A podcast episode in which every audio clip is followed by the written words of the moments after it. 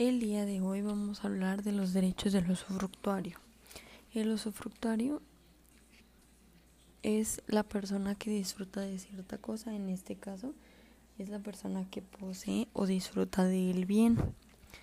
En nuestro Código Civil del Estado de Jalisco, en el artículo 1051, nos dice que el usufructuario tiene derecho de percibir todos los frutos, sean naturales, industriales o civiles, que vengan de este bien, es decir, mientras el usufructuario tenga el poder de este bien, todo lo que este bien um, de o todo lo que suceda en este bien, para bien o para mal, son parte del usufructuario.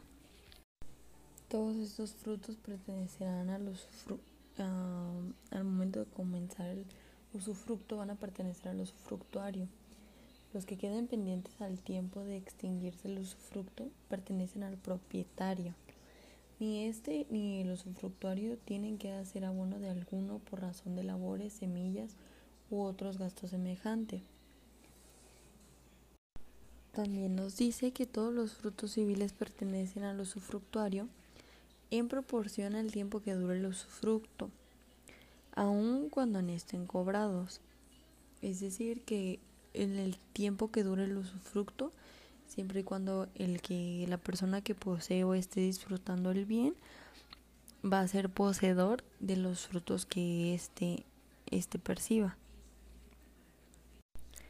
También nos estipula en el artículo 1054 que si el usufructo comprendiera cosas que se deterioren por el uso, el usufructuario tendrá derecho a servirse de ellas, empleándolas según el destino que él quiera no estará obligado a restituirlas al concluir el usufructo, sino en el estado que se encuentren.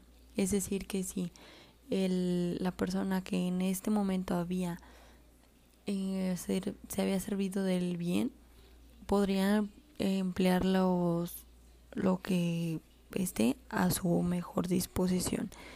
Si en algún momento deterioró algo y, y el propietario lo reclama, pues él tendrá que reponérselo.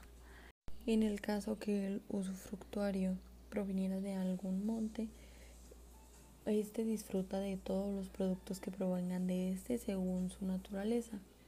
Si el monte se fuere a talar o de maderas de construcción, podrá el usufructuario hacer en las talas o cortes ordinarios que haría el dueño acomodándose en el modo, proporción, época, leyes especiales o a las costumbres del lugar, sin que en ningún caso o por algún concepto le sea permitido que estas actividades se rompan el equilibrio ecológico.